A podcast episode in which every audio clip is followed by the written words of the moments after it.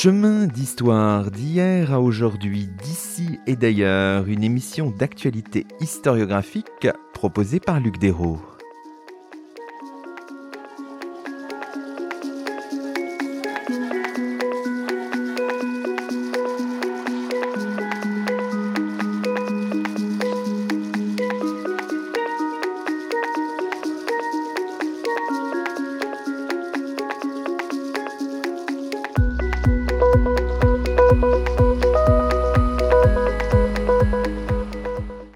Bonjour à toutes et à tous, c'est le 68e numéro de nos chemins d'histoire, le 26e de la deuxième saison. Aujourd'hui, nous avons le plaisir d'accueillir à notre micro Florent Kellier. Bonjour à vous. Bonjour et merci de m'avoir invité.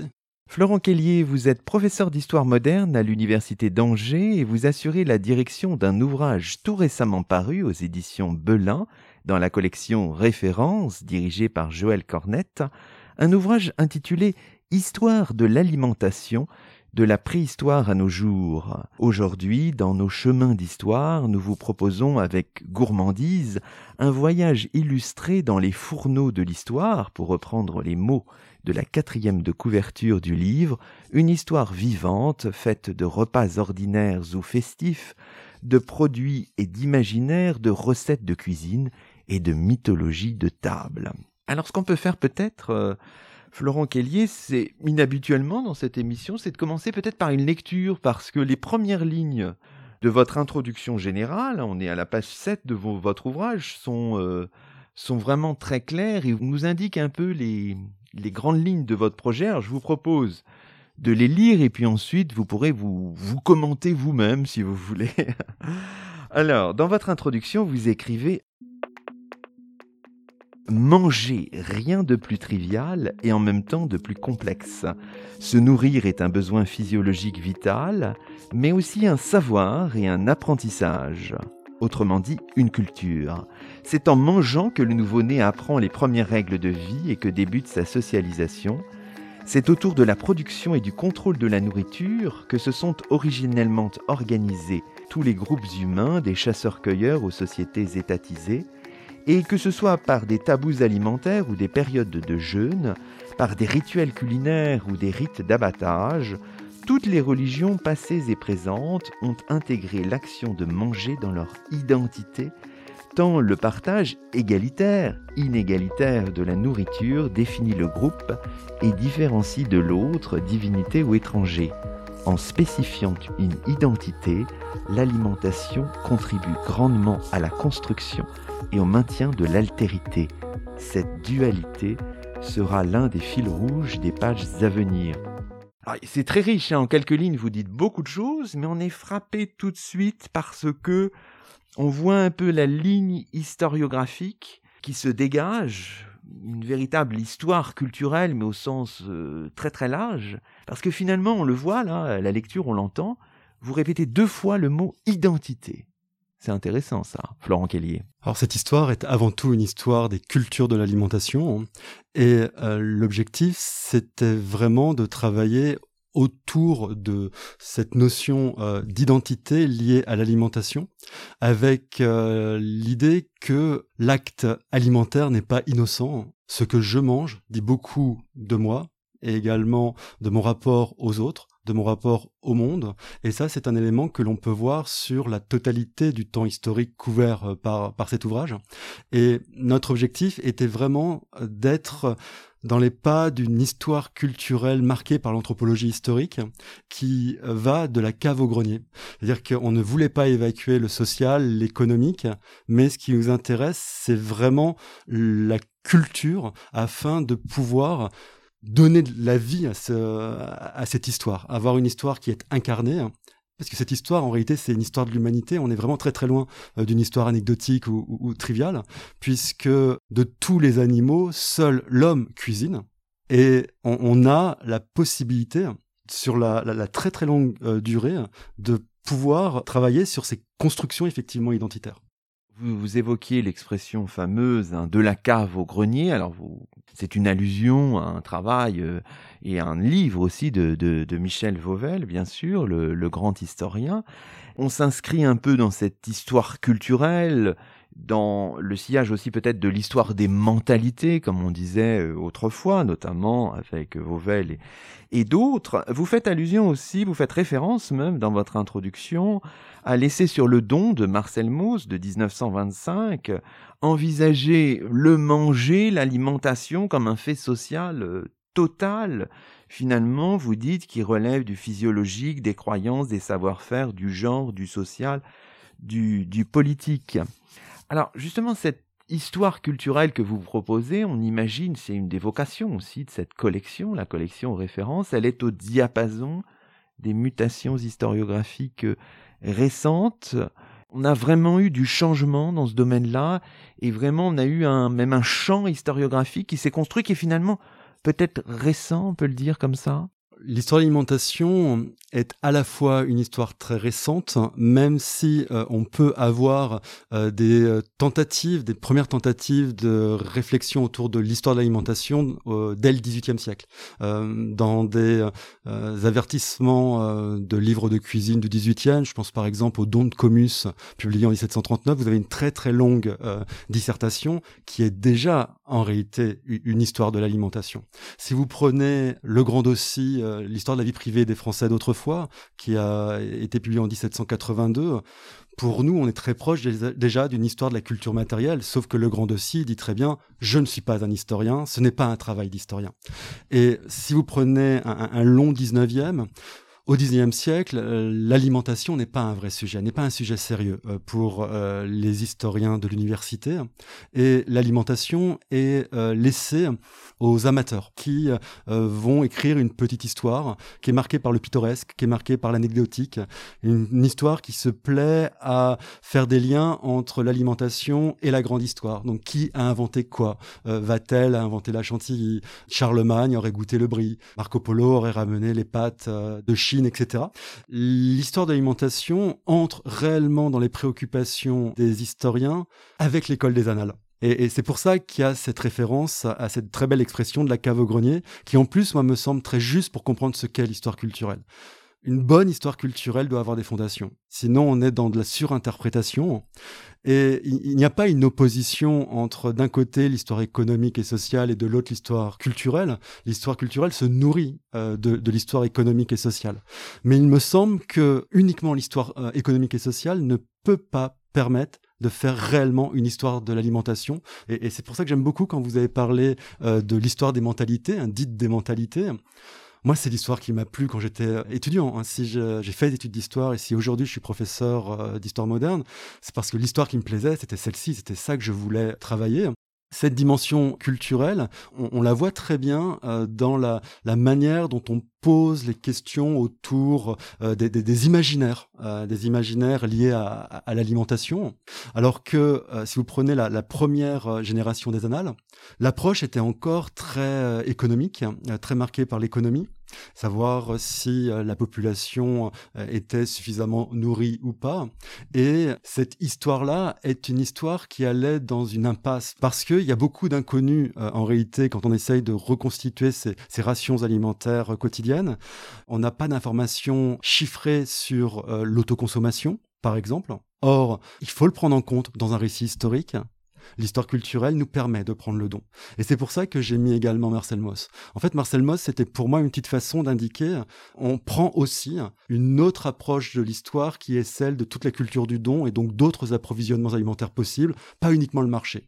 Vous parliez de cette histoire des mentalités ça permet de glisser vers l'anthropologie historique, vers des, auteurs qui ont joué un rôle essentiel pour redéfinir ce que peut être une histoire de l'alimentation, à savoir des auteurs comme Norbert Elias, par exemple, euh, dont les œuvres sont traduites en français, en langue française dans les années 70.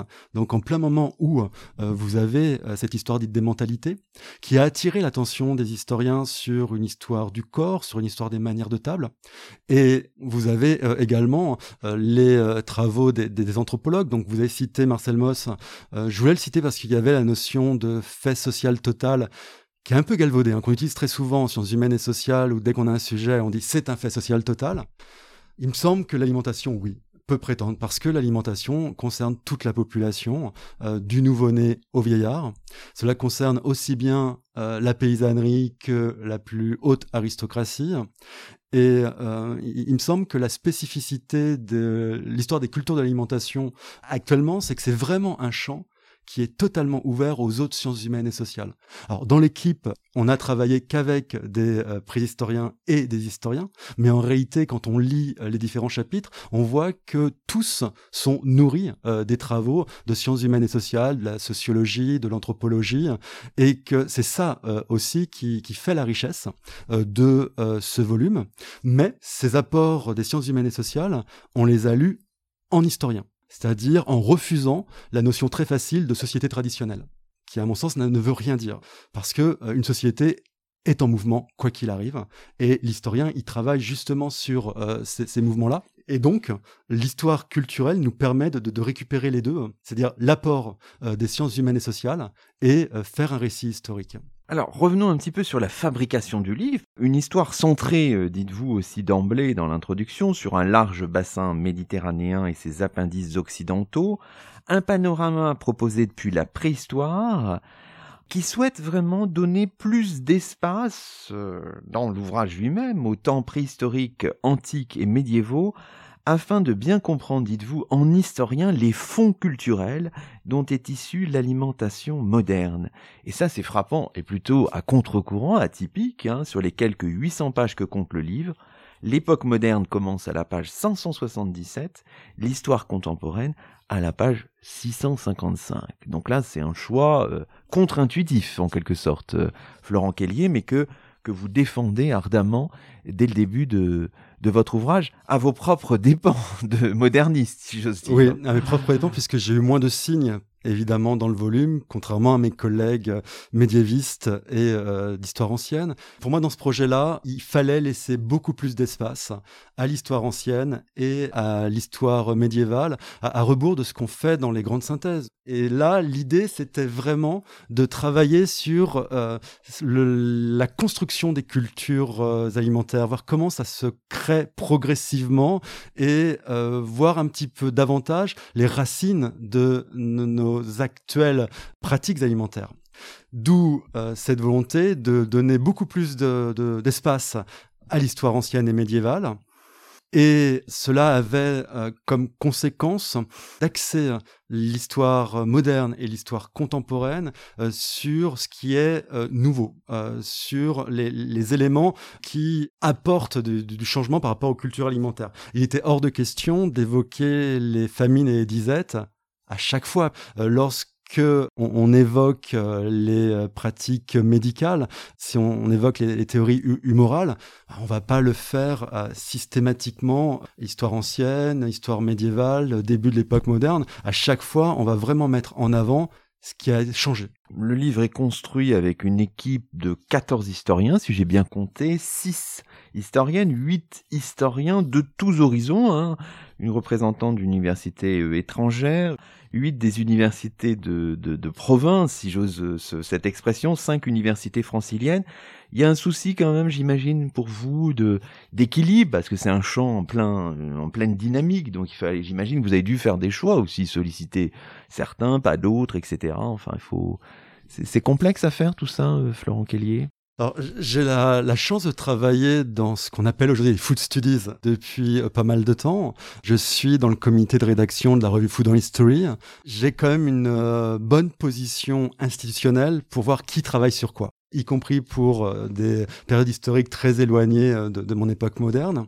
J'avais deux éléments essentiels pour moi. Je voulais une équipe restreinte pour éviter un éclatement de, ces collections. Il y a 14 auteurs, donc vous remarquerez qu'on a évité la faute de goût d'être 13 à table. Et euh, l'autre élément, vous avez une première synthèse qui existe en langue française quand même sur euh, l'histoire de l'alimentation, hein, qui est l'histoire de l'alimentation euh, dirigée par Jean-Louis Flandrin et Massimo Montanari, qui a été publiée en 1996 aux éditions Fayard. Et on est une génération après. Et, donc cette idée, je voulais aussi la faire passer dans l'équipe constituée. Mon intention était de ne pas prendre des historiens ou historiennes qui avaient participé à l'histoire de l'alimentation dirigée par Flandrin et Montanari, non pas parce que je considère qu'ils ont arrêté de travailler depuis les années 96 et qu'ils seraient totalement mis sur la, touche par une jeune génération euh, d'historiens, c'est pas du tout ça. Euh, l'idée, c'était essayer d'avoir une approche autre en ouvrant à d'autres auteurs. Je voulais que ce travail soit un beau travail de vulgarisation, de vraie vulgarisation scientifique, avec la conviction que la vulgarisation scientifique fait partie des obligations de, service pour moi d'un universitaire. Nous, nous devons aussi d'ouvrir nos amphis et ouvrir nos amphis, ça veut dire aussi faire de, la vulgarisation euh, pour toucher un public euh, plus large. D'où le choix de euh, ces auteurs qui sont tous des, des, spécialistes et tous ont accepté. Et je crois qu'ils ont accepté pour deux raisons. Tous étaient convaincus de l'intérêt de refaire une synthèse 25 ans après. Il y a eu beaucoup de travaux qui se sont multipliés et, donc il y avait réellement de, la matière. Et l'autre élément qui a été décisif, c'est Belin et la, ligne éditoriale de Belin et, notamment euh, la très bonne image que euh, la collection Histoire de France a dans l'université française, que euh, la collection Mondes anciens a, et que cette nouvelle collection, qui est la collection référence, je crois que c'est le troisième volume de cette collection, espère avoir également, c'est-à-dire cette possibilité d'avoir une riche iconographie, une très belle cartographie, et que tout ça soit au service d'un discours scientifique qui tienne la route on va retrouver évidemment dans, ce livre, comme dans ceux de la même collection, comme dans ceux de Mondes Anciens, euh, l'importance de l'iconographie, les images, hein. il y a vraiment énormément d'images, les encarts, les pages ateliers de l'historien qui sont consacrées aux faits culinaires. Donc on va euh, retrouver voilà ce qui fait aussi la force de cette collection, qui fait que non seulement c'est un ouvrage qui est agréable, qui est relativement facile d'accès pour ce qui est de la lecture, mais on peut aussi se promener simplement par les cartes et les images, Florent Kellier. Euh, effectivement, il y a plusieurs lectures possibles puisque toutes les images sont commentées. Vous avez maintenant une génération d'historiens qui a l'habitude de commenter les images, qui utilisent les images comme une source euh, exactement comme un livre de cuisine ou un, bail euh, ou une facture d'épicier, hein, si on reste dans le cadre de, de l'histoire de l'alimentation, ce qui n'était pas forcément le cas la génération avant nous en histoire de l'alimentation. Alors il y a des contre-exemples. Hein. Si vous prenez Daniel Alexandre Bidon, euh, médiéviste, spécialiste de l'alimentation, c'est quelqu'un qui sait étudier et les images et le texte et en plus l'archéologie, mais c'était pas un profil si présent. Aujourd'hui, c'est différent, et, donc il y a cette lecture possible euh, par euh, l'iconographie. Il y a une lecture possible par les encadrés, où les, encadrés, on, a essayé d'avoir une approche assez plaisante en mettant notamment une rubrique qui s'appelle mythologie de table, qui est à la fois un, clin d'œil à Barthes, hein, et ses mythologies évidemment, penser au, steak frites comme signe de francité par exemple, et également un clin d'œil aux propos de table. Et ça, les propos de table, on peut en avoir pour l'Antiquité, pour l'époque moderne, pour l'époque euh, contemporaine. Et euh, l'idée, c'est de revenir sur une idée reçue, une légende urbaine, et d'expliquer où est le mythe, où est l'invention et quelles sont les connaissances euh, actuelles. Donc c'est une lecture euh, possible. Et on a joué un peu avec euh, la maquette de cette collection, avec l'atelier de l'historien qui a été transformé en Clio au fourneau. Clio au fourneau, c'est une rubrique que l'on a placée après la préhistoire et après les périodes historiques travaillées, hein, jusqu'à l'époque moderne. Et l'idée de Clio au fourneau, c'est de montrer au lecteur quelles sont les sources dont nous disposons pour travailler sur ces cuisines qui sont perdues et qui sont irrémédiablement perdues. Donc, on a sélectionné les sources qui permettent d'évoquer des recettes, des recettes culinaires, mais on ne les a pas adaptées. On est resté vraiment dans le travail de l'historien, c'est-à-dire qu'il n'y a pas eu le travail d'adaptation. Et libre après au euh, lecteur de éventuellement les adapter ou pas euh, dans le cadre d'une euh, archéologie expérimentale conviviale, pourquoi pas. Mais ce qu'on voulait vraiment indiquer, la difficulté d'interprétation des sources qui permettent quand même d'évoquer euh, les, cuisines anciennes, y compris pour les recettes de cuisine de l'époque médiévale ou de l'époque moderne, qui sont pas si simples que cela parfois à interpréter.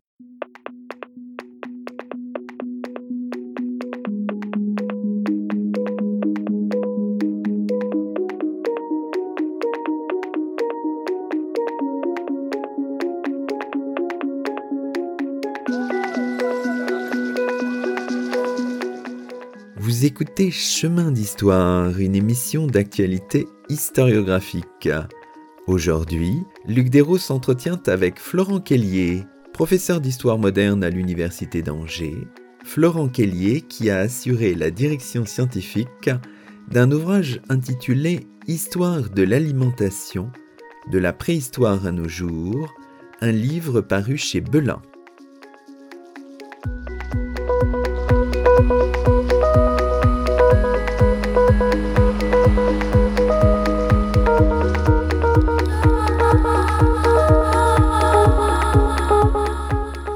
L'époque moderne qui est la vôtre, hein, Florent Kellier, vous, vous, vous c'est vous qui avez écrit les, les trois chapitres euh, qui concernent cette époque-là. L'époque moderne, c'est d'abord, il faut le dire, c'est l'époque peut-être, vous dites, d'une première mondialisation alimentaire, un nouveau monde alimentaire avec la découverte de nombreuses plantes vivrières, de tubercules, de fruits exotiques ou dits exotiques, avec des acclimatations européennes, etc. Donc on est vraiment là déjà dans une histoire qui est nécessairement, qui doit nécessairement être connectée, on peut dire les choses comme ça. On pourrait dire, oui, euh, aujourd'hui, hein, pour reprendre l'histographie euh, actuelle, qu'on est sur une histoire connectée, puisqu'on a, pour la première fois dans, l'histoire de, l'humanité, une euh, mise en relation de, quatre continents, hein, l'Europe, l'Asie, l'Afrique, l'Amérique et une myriade euh, d'îles. Et euh, dans ce, chapitre, j'ai essayé de, montrer que euh, le mouvement des plantes vivrières n'était pas uniquement dans le sens Amérique-Europe, qui a évidemment également un mouvement qui est Europe-Amérique.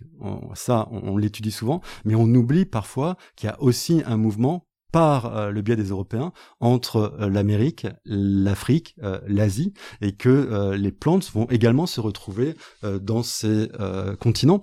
Il faut donc imaginer, par exemple, une cuisine asiatique qui n'est pas pimentée puisque le piment, la plus forte des épices qui existent sur la planète, le piment est une plante américaine. Et donc, euh, les cuisines africaines et asiatiques avant le XVIe siècle ne sont pas pimentées. Elles peuvent être épicées, mais pas, pas pimentées. Vous avez l'exemple également de la, patate douce hein, qui va être introduite par les, Européens euh, en, Asie, euh, à Formose, Taïwan actuel, jusqu'au Japon au XVIIe. Donc c'était ce, mouvement-là. Et dans, ce chapitre, évidemment, un développement très important sur le sucre, mais avec aussi ici le, plaisir d'être dans la continuité des chapitres de l'époque médiévale, puisque euh, pour l'époque médiévale, vous avez un de très très longs développements sur le, euh, développement et l'essor des plantations de canne à sucre euh, en Méditerranée et donc, ça permettait de, de travailler dans, dans, la continuité. Parce que effectivement, il y a, il y a trois chapitres euh, sur euh, l'époque moderne, mais en réalité, dans les chapitres de l'époque médiévale, vous avez déjà des éléments qui concernent en fait l'époque moderne. Je pense, par exemple, à la question euh, de la Renaissance, hein, d'un point de vue culinaire il n'y a pas vraiment une cuisine de la Renaissance qui serait spécifique. En réalité, c'est une cuisine qui s'inscrit dans, la continuité de euh, l'époque médiévale. Euh, et donc, c'est pour ça que la cuisine euh, des élites de la Renaissance n'est pas traitée dans les chapitres monde moderne, mais est traité dans les chapitres euh, de l'histoire médiévale. Que ça aurait eu aucun sens de faire un chapitre qui se terminait au XVe siècle et euh, ensuite de revoir cette cuisine qui est en fait très proche de la cuisine du XVe siècle. On a respecté euh, les grandes périodes historiques académiques, mais on a joué en fait avec ces différentes périodes parce que pour l'histoire de l'alimentation, les ruptures que l'on a en tête dans la définition de nos périodes euh, académiques, euh, ces ruptures n'ont pas forcément de sens. Pour euh, revenir sur votre question concernant la mondialisation, bon, là, on a quand même 1492, on a quand même quelque chose qui est essentiel, mais il faut lire un petit peu les chapitres avant pour bien voir qu'on est dans une continuité. On peut peut-être regarder une illustration, c'est à la page 599 de votre ouvrage, parce qu'elle est intéressante, elle nous ouvre des portes sur l'ailleurs un petit peu, c'est une nature morte au coffret d'ébène de 1652 par un des représentant euh, espagnol de cette peinture, euh, de ce genre-là, de la nature morte. Il s'appelle Antonio de Pereda il Salgado, hein, je le prononce à la française. L'œuvre est conservée au musée de l'Ermitage à Saint-Pétersbourg. C'est un peu un défi radiophonique, là, on peut le tenter peut-être avec vous, Florent Kellier. Est-ce que vous pourriez à la fois nous décrire ce qu'on voit et l'intérêt que ça a pour un historien ou une historienne de l'alimentation Tentons le défi. Donc cette nature morte, un, un bodegone, hein, pour reprendre l'expression euh, espagnole, cette nature morte est construite autour euh, d'un coffret en bois précieux et devant euh, ce euh, coffret, euh, vous avez tous les ustensiles les ingrédients qui sont nécessaires pour réaliser le chocolat. le chocolat ayant été découvert par les Espagnols dans les années 1520 et le chocolat va devenir un signe d'hispanité, un trait d'hispanité et de catholicisme hein, dans la, culture de l'époque moderne. Et euh, ce qui est intéressant, c'est euh, de voir dans cette nature morte l'impression de, richesse, de richesse en quelque sorte de, l'empire colonial espagnol qui est indiqué par les, matières euh, précieuses, par les différentes poteries et également par le chocolat. Donc ça permet de se replacer dans une culture matérielle aristocratique. Vous avez euh, donc euh, à droite euh, de la composition les ingrédients qui vont être utilisés pour réaliser la boisson. Donc vous avez un bâton de cacao qui va être râpé, hein, que l'on va râper dans un liquide. vous avez un morceau de sucre qui est à côté et derrière le morceau de sucre et le bâton de cacao, vous avez une cruche qui est très probablement remplie d'eau puisque la manière espagnole de faire du cacao est d'utiliser de l'eau chaude alors que la manière française sera d'utiliser du lait. Donc la pâte de cacao a probablement déjà été euh, épicée, comme on le faisait à l'époque moderne, donc avec par exemple de la cannelle hein, qui peut se retrouver dans cette pâte de cacao. Ensuite, de l'autre côté de la composition, donc euh, à gauche, là vous avez les ustensiles, euh, les ustensiles euh, qui vont vous permettre de réaliser cette boisson. Donc vous avez la chocolatière, hein, la chocolatière qui est au, au, fond de la composition et qui est en réalité sur le même plan que la cruche d'eau, ce qui montre bien que la cruche d'eau est utilisée pour cette chocolatière. La chocolatière est associée à un petit moussoir. Le moussoir, c'est un, bâton euh, que l'on va plonger dans euh, la boisson et que l'on va remuer pour créer une mousse la plus onctueuse possible.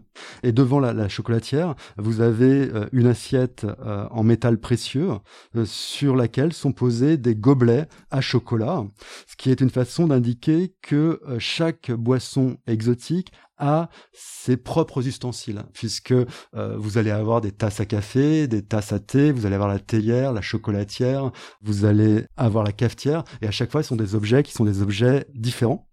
Et entre le cacao d'un côté et la chocolatière de l'autre, au premier plan, au milieu de la composition, euh, vous avez des euh, petits pains qui sont utilisés lors des collations hein, quand on consomme le, chocolat. Et donc ici, vous avez un, savoir-vivre aristocratique hein, qui vous est euh, représenté. On comprend toute la, signification symbolique de cette boisson également autour de, la richesse. On, a même au milieu de la composition une pièce de vaisselle en verre translucide. On voit de l'eau à l'intérieur on peut se demander si c'est pas plus ou moins le globe qui est représenté. Et donc dans ce cas-là, il y aurait une dimension politique euh, très marquée. C'est-à-dire que là, il y a le nationalisme castillan. On peut l'interpréter de cette manière-là. Et vous voyez, là, je fais de l'histoire culturelle. Alors, poursuivons un peu le, déroulement des choses. Alors, votre deuxième chapitre concerne la fabrique des identités alimentaires, si j'ose dire. Hein. Alors, vous insistez, on va, choisir là-dedans, parce y a beaucoup de choses à dire, hein, sur le processus de codification des manières de table, et là encore, vous dites, ça se poursuit à l'époque moderne. Hein, c'est toujours l'idée de, de ce processus. Vous posez aussi, c'est une des questions, je crois, que vous avez récemment traité dans vos travaux, la question des débordements alimentaires. Ça, c'est passionnant, des clivages sociaux.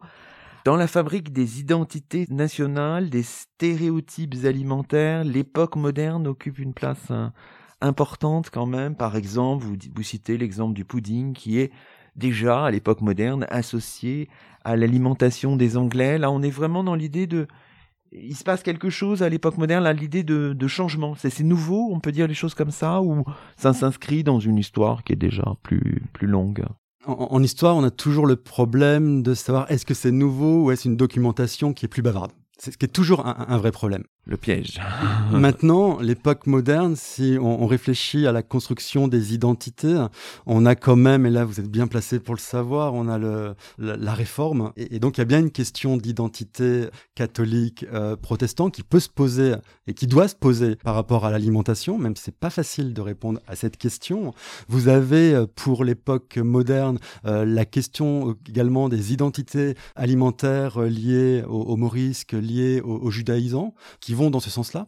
Et euh, l'époque moderne, c'est quand même une période où on découvre euh, davantage les autres. C'est-à-dire que l'élargissement du monde qu'on a vu dans le chapitre précédent, en fait, il continue dans cette question des identités parce que euh, c'est la découverte des Amérindiens, c'est la découverte de pratiques parfois qui relèvent de l'anthropophagie, notamment pour quelques tribus d'Indiens Caraïbes, qui a un écho avec ce qui se passe également au même moment en Europe avec la réforme et toutes les, les réflexions autour de, de, de, la perversion que pourrait être l'Eucharistie, par exemple, ainsi euh, on, se met du côté euh, euh, des polémistes de, la Réforme. Il y a ce jeu quand même de nous et les autres. Il y a également le renforcement des monarchies nationales, quand même.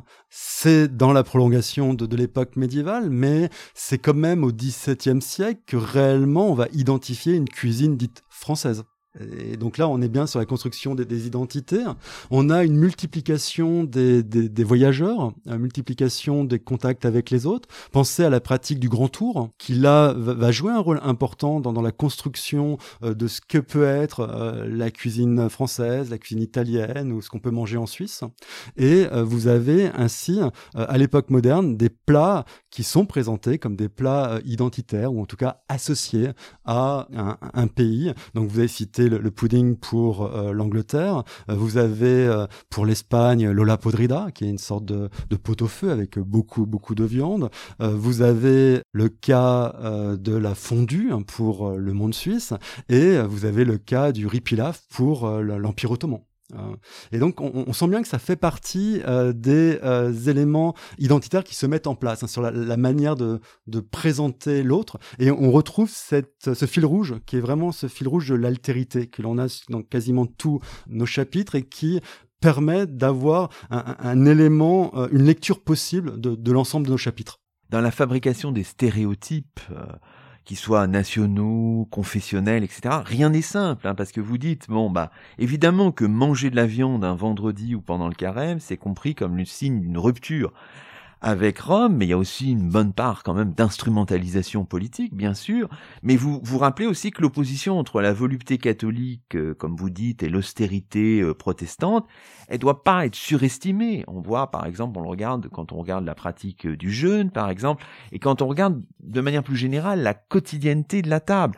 Il y a bien sûr des stéréotypes, mais il y a aussi une part d'instrumentalisation. Quand on regarde les choses de manière quotidienne, c'est peut-être moins frappant que cela n'en a l'air d'emblée, en quelque sorte, Florent Kellier. Enfin, les choses sont complexes, quoi. C'est complexe et puis on a eu tendance à vouloir à tout prix opposer. C'est-à-dire qu'on avait, on voulait à tout prix que la culture matérielle des catholiques soit différente de la culture matérielle des protestants. Il semble que c'est quand même avant tout une question de rang dans, dans la société et que c'est peut-être plus le rang qui prime que votre confession concernant votre culture matérielle. Puis ça dépend peut-être des moments aussi, parce qu'il y a des moments de tension où forcément on va surjouer la différence, il y a des moments plus d'apaisement aussi, j'imagine. Oui, et puis nos, sources évoquent surtout euh, les moments de conflit et les moments où les différences sont euh, exacerbées, et non pas les moments où euh, on a une culture alimentaire qui, est partagée. Dans votre troisième chapitre, vous dites l'Ancien Régime semble être la porte d'entrée dans une nouvelle ère gastronomique peut-être, et il faut citer notamment ce cuisinier François de François-Pierre de la Varenne. Vous reproduisez d'ailleurs dans dans, votre ouvrage la couverture d'une édition bruxelloise de 1698 qui montre que, cet ouvrage euh, connaît une forme de, de diffusion, de rayonnement tout à fait important. Donc l'invention de la cuisine française, la cuisine bourgeoise, les cuisines régionales Se passe quelque chose? Totalement. Si vous prenez la notion de cuisine française, ça n'aurait pas de sens pour l'époque médiévale. On ne peut pas parler de cuisine française au XVe siècle. Euh, la cuisine française, et qui est réputée comme française, euh, c'est à partir du XVIIe, XVIIIe siècle. Donc il y a bien une construction euh, d'une cuisine associée à une étiquette nationale, en tout cas un pays, et avec des caractéristiques précises. La réduction du nombre d'épices, la séparation entre le salé et le sucré, les aspects techniques avec une pré-cuisine, les coulis, etc. Donc tout ça, c'est documenté et c'est vraiment au XVIIe, XVIIIe que est créée cette cuisine avec l'idée que la France serait le pays de la bonne chair. Euh, de même, vous avez euh, à la fin de l'époque moderne la naissance des cuisines que l'on va qualifier de régionales plus tard. Et euh, ça, c'est quelque chose qui apparaît fin 18e et, 19e. Et là, on, retrouve le jeu euh, entre les différentes périodes. C'est-à-dire que dans ce chapitre sur les modernités gastronomiques, je mords en partie sur le 19e siècle. Parce que ça, ça se joue entre 18e, 19e. La cuisine bourgeoise, la notion de cuisine bourgeoise, c'est une notion du 18e siècle. Alors, on peut trouver une cuisine ménagère avant. Euh, avec cette idée de d'avoir une cuisine qui n'entraîne pas des dépenses trop excessives. Mais la notion et l'idéal de la cuisine bourgeoise, c'est 18e. Ça, c'est quelque chose que l'on peut documenter en France comme euh, comme en Italie. Euh, de même, vous avez à, la fin du règne de Louis XV l'invention d'un nouveau lieu de, de, restauration qui va connaître un, succès important, qui est le, le restaurant au sens du restaurant gastronomique tel qu'on peut l'entendre aujourd'hui. Ce qui ne veut pas dire qu'avant les restaurants, il n'y avait pas d'endroit où on pouvait faire bonne chère.